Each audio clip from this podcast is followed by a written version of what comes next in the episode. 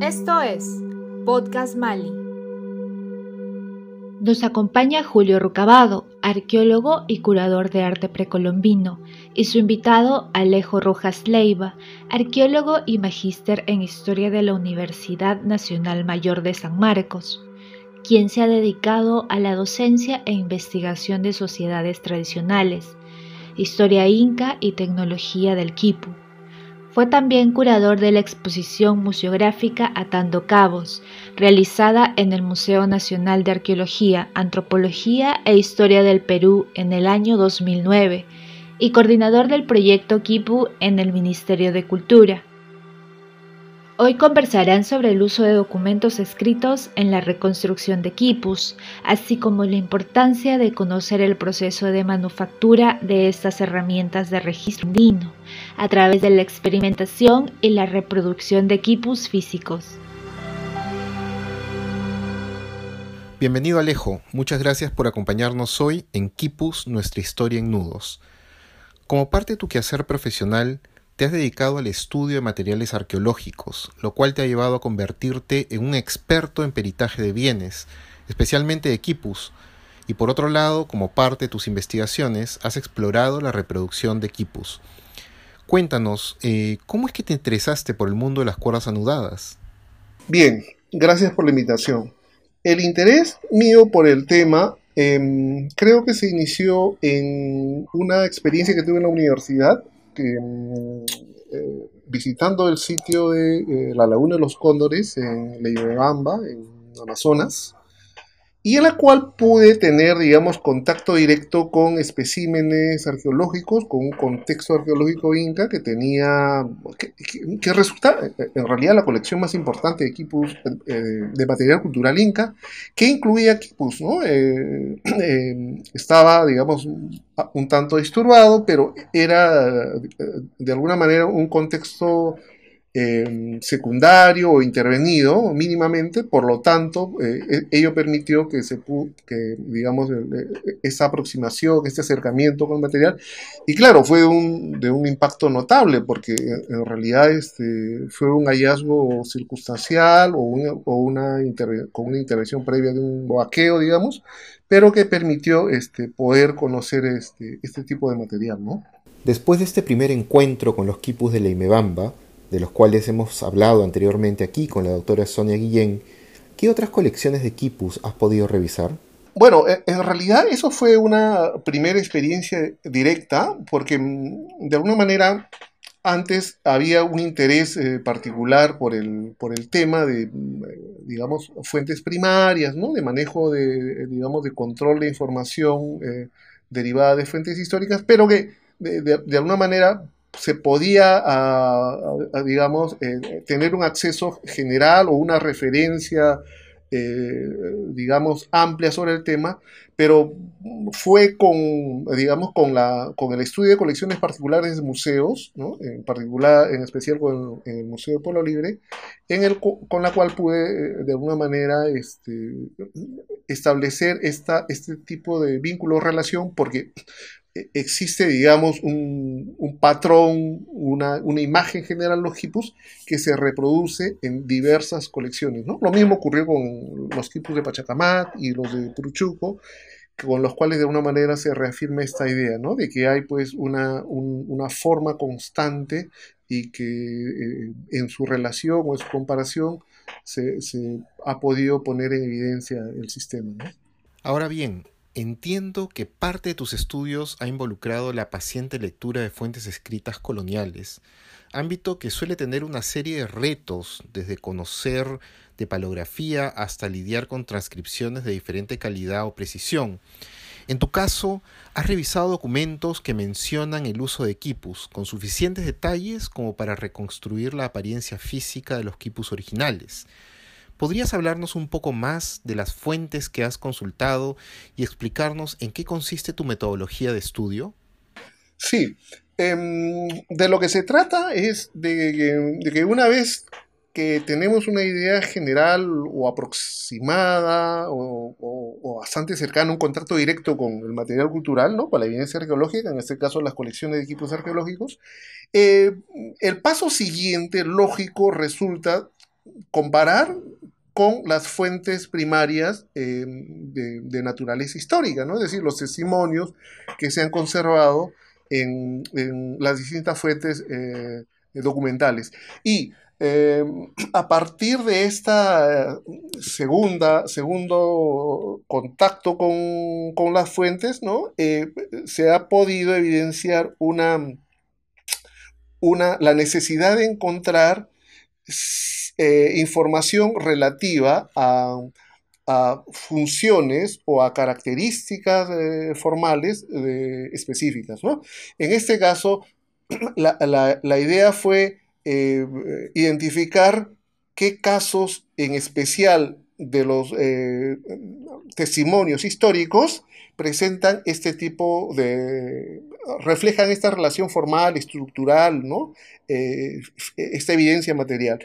Y por tanto, e, ello permite identificar ciertos casos específicos ¿no? que, eh, que, pueden relacionarse y, encontrar, eh, digamos, cierta consistencia o coherencia en, dichas fuentes, ¿no? tanto las eh, materiales arqueológicas como las documentales o históricas. ¿no? Y a partir de ello, obviamente, encontrar casos específicos, ¿no? En este, eh, en este eh, digamos, en la experiencia mía, identificar un caso particular en Huánuco y otro en la región de Jauja, en el Valle del Mandaro, que presentan los testimonios que, que tienen, digamos, mayor eh, solidez, mayor este, evidencia, ¿no? Que, que, permiten, pues, establecer este, este tipo de relación. Y a partir de ello, eh, y con los otros testimonios relacionados, que son más o menos como 40 testimonios privilegiados que tenemos de fuentes documentales coloniales tempranas, se puede generar una, suerte de, de, función específica que puede definir en, sus, en sus, patrones de, consistencia, de relación o de, o de, o de vínculo, ¿no? Este tipo de mm, proceso o, método para generar una serie o una secuencia de casos relacionados, ¿no? Y por tanto, a partir de ello, poder generar un modelo o, una hipótesis que puede explicar los casos no conocidos, ¿no? Por tanto, nos vamos tanto de lo, digamos, de, de los casos estudiados que son mejores definidos a las particularidades o especificidades de casos que son menos conocidos. Y cuando hablamos del contenido de uno u otro quipu, nos adentramos en el ejercicio del desciframiento, donde es muy importante el paso descriptivo como antecedente indispensable para un adecuado análisis del contenido. Y para realizar una buena descripción, pues hay que conocer muy bien la materialidad de lo que describes. En ese sentido, es clave tener una aproximación a la cadena operativa de los quipus es decir, al conocer los elementos, las técnicas y los pasos constructivos que debieron ser considerados por los creadores de nudos, los Kipukamayuk, al momento de fabricar un kipu. ¿Podrías contarnos cuáles son los pasos de esta cadena de producción de un kipu? Claro, una vez que hemos resuelto esta relación consistente entre la evidencia material y eh, los patrones eh, predictivos en las fuentes documentales, Em, volvemos nuevamente a los testimonios materiales, que es el proceso de reconstruir eh, o de reconocer las propiedades formales de, los equipos para poder entender cómo se generaron como un proceso constructivo. ¿sí? Es decir, la elaboración de equipo sigue una secuencia que, tiene, una, eh, que tiene un ordenamiento y, un, y, unos, y unos pasos, eh, digamos, em, eh, en una serie completa, ¿no? Por ejemplo, solo podemos teñir una vez que hemos hilado la fibra, ¿no? Estas, esta relación, ¿no? De secuencia se establece solo a partir de la reproducción de las piezas, ¿no? En, el momento que uno eh, estudia las características formales de un objeto, puede generar el modelo, ¿no? Eh, la, réplica, ¿no? con el proceso constructivo eh, y lógico que deriva de él. ¿no? Entonces, la idea de volver a los objetos culturales es para generar este modelo estandarizado de, mm, eh, o, convencional de, elaborar una pieza arqueológica, ¿no? Que en este caso sigue una secuencia de 10 pasos constructivos, ¿no? Y que es inevitable Em, seguir eh, necesariamente la secuencia eh, indicada y que además la ausencia de alguno de estos pasos impide o, evita que se llegue al objetivo final, ¿no? Entonces, esto es, digamos, un modelo de cómo el quipu camayo, en la lógica general de construir un quipu, los habría reproducido, ¿no? ¿Podrías enumerar estos 10 pasos indispensables en la fabricación de un quipu? Claro, gracias. La, idea es de que cuando uno construye construye em, un quipu, eh, el paso primero es em, seleccionar obviamente la materia prima ¿no? que vas a emplear. ¿no? En este caso, la, elección predominante en los quipus eh, arqueológicos que se han conservado es el algodón, por un lado. Y luego, em, eh, luego de la, seleccionar la materia prima, uno procede a al hilar, a, hilar la fibra, ¿no? Ah, y después, eh, como tercer paso, es eh, el teñido. Y del teñido le sigue la, torsión de la cuerda, del hilo ya teñido para construir la cuerda colgante. Y una vez que uno tiene la cuerda colgante, genera ah, la cuerda colgante con un extremo doblado cuya doblez eh, o lazo o medio nudo permite articular una cuerda con otra mediante este mecanismo generado que se llama anclaje. ¿no?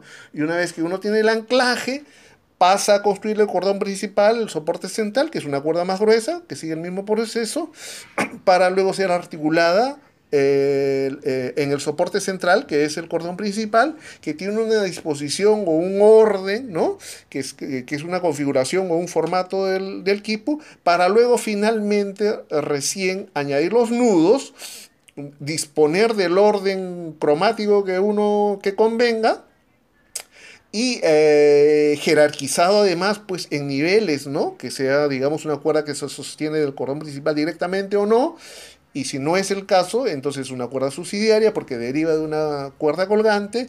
Y finalmente el paso final es añadirle algún atributo en particular o una marca o señal eh, eh, conspicua. Por lo que nos comentas, debemos entonces entender la experiencia de hacer y leer un quipu como un acto multisensorial, que no solo recae sobre la capacidad visual, sino también sobre lo táctil. Debo confesarte siempre he tenido una curiosidad. Muchas veces he imaginado a un Kipucamayo invidente, anotando y dando lectura solo utilizando sus manos. Tú que te has dedicado ya varios años a reconstruir y confeccionar quipus, ¿has logrado ver con tus manos? Sí, es una pregunta interesante porque de alguna manera em, permite ver la totalidad del proceso, ¿no? En este caso, el generar modelos de equipos, ¿no? que, sería, digamos, el último nivel, ¿no? generar eh, réplicas de equipos, reproducir equipos modernos a partir de los modelos registrados y, mm, eh, y en este, eh, digamos, en esta, en, en, esta, en estos modelos de retroquipus, digamos, por denominarle de una forma, Em, tenemos, eh, digamos, la, posibilidad de acceder al, control de alguna manera de estas variables eh, de, tal forma que podemos, em, digamos, hacer una, evaluación de, cada característica, pero desde una, eh, desde una perspectiva, digamos, multisensorial, ¿no? Y donde obviamente lo tacto tiene, digamos, una prioridad este, eh, eh, fundamental, ¿no? Porque, porque de alguna manera estamos viendo un sistema eh, que, que, reproduce modelos tridimensionales, ¿no? Son sólidos, ¿no? Son estructuras que son construidas, que tienen, digamos, la posibilidad de ser controladas independientemente de que uno vea o no, o sea muy legible o no, el objeto reproducido. En este caso, eh, la, posibilidad de controlar los pasos constructivos y las variables y los atributos, toda la parte formal, también se puede percibir a través de ah, eh, otros sentidos, ¿no? Y en particular, como señalaba, es el, de las manos, ¿no? Es decir, por ejemplo, un, usuario invidente o eh, durante un lapso de tiempo donde no hay mucha luz, uno puede acceder a la información porque no solamente eh, son modelos tridimensionales, sino porque la información está relacionada. Es decir, una cuerda remite a otra cuerda, ¿no? Y podemos eh, generar el modelo ¿no? Eh, completo a partir de estas relaciones establecidas, ¿no? Que, que vincula una cuerda respecto de otra, ¿no?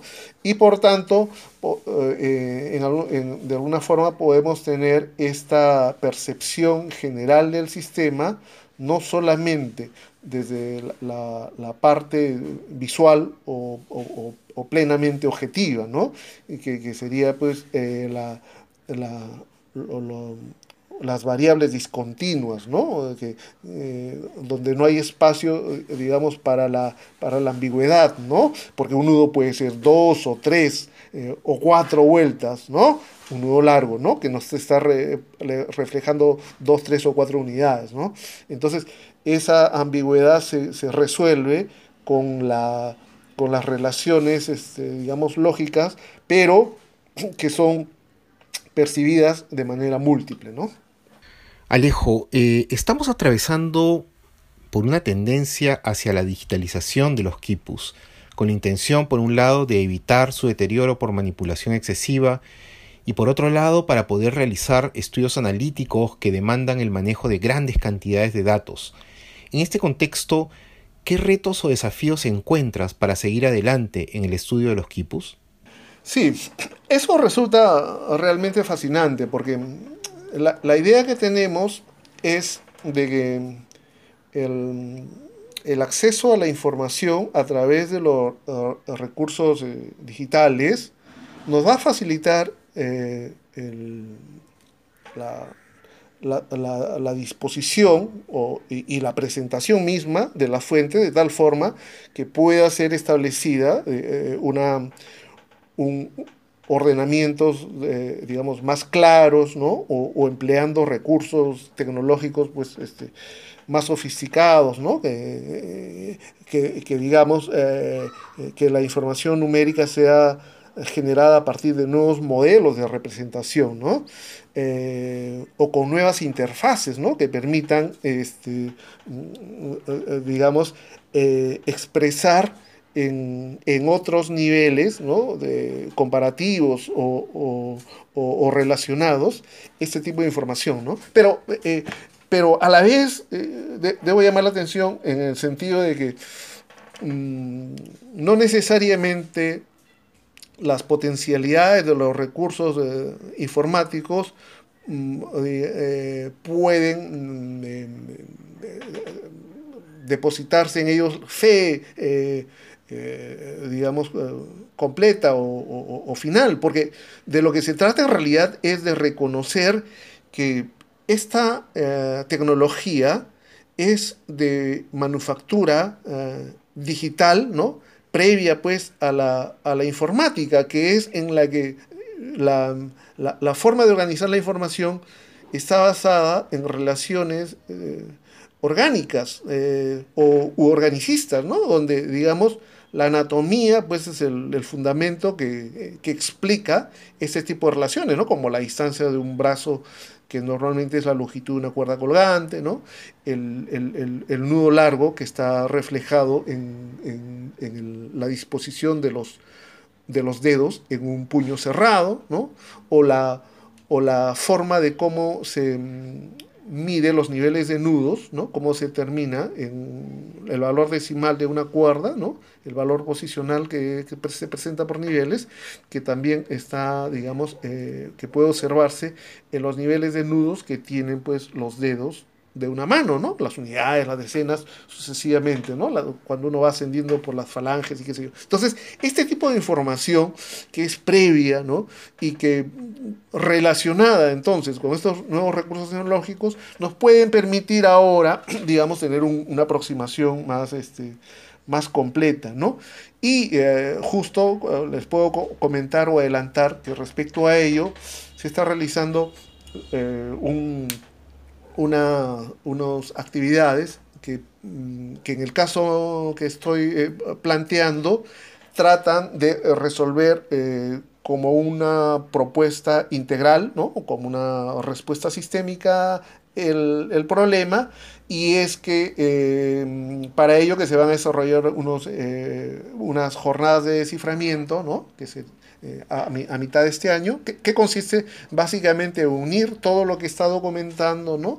todo este tipo de datos o, todos estos niveles de investigación o de aproximación que pueden al relacionarse o al integrarse eh, permitir comprender el sistema de una forma más este, integral y más prometedora, ¿no? Y que consistiría eh, en este caso básicamente en abordar el tema central del equipo una vez identificado, ¿no? Entonces, eh, si reconocemos la naturaleza del sistema, es decir, los límites y las posibilidades que permite el equipo, a partir de ello podemos encarar directamente eh, eh, el objeto partiendo de las fuentes mencionadas, como las arqueológicas, como los documentos en las fuentes históricas. Y finalmente resolver esto, ¿no? y espero que a mitad de este año se cumpla el propósito y podamos decir a partir de este año que el tema de los quipus, el misterio de los quipus, eh, es un tema resuelto. ¿no? Has mencionado algo muy importante, que es la relación entre el ser humano, su cuerpo y el objeto. Me has hecho recordar el trabajo etnográfico de Froilán Soto Flores en Laramarca, Huancavelica, cuando allá por los años 50 del siglo pasado se dio a conocer el uso de quipus entre pastores de esta localidad, y donde justamente el espaciado entre las posiciones decimales en cada cuerda parecía tener relación con la separación natural entre las falanges y otras partes de la mano del pastor. Si bien esto no ha pasado de ser un caso aislado en el universo de los quipus, nos invita a repensar en el ser humano, en el creador detrás de la cosa, en aquel que podemos imaginar más allá de las cuerdas anudadas, más allá de las estampas representadas en las obras de Martín de Murúa o de Felipe Guamampoma de Ayala. Pensar los quipus a partir de las manos productoras es abrir una ventana hacia el pensamiento y la acción de quienes desarrollaron estrategias de comunicación, registro y administración de datos, desde aquellos burócratas que sirvieron a una administración imperial hasta el pastor de ovejas del siglo XX o quienes anotaban las defunciones de su comunidad en quipus. Esta es una oportunidad para reflexionar sobre la importancia de la toma de decisiones que afectaba la configuración de estos objetos, desde el uso de ciertos materiales y técnicas de elaboración hasta la implementación de códigos que permitían transformar las cosas en conceptos, los que a su vez podían ser atrapados de forma simbólica en las cuerdas, los colores y nudos del quipu. Muchas gracias Alejo por esta interesante conversación en este quinto capítulo de nuestra serie Quipus, nuestra historia en nudos. Los invitamos a seguir la programación virtual del Mali y mantenerse informados con más contenidos de interés a través de sus redes sociales. Esto fue Podcast Mali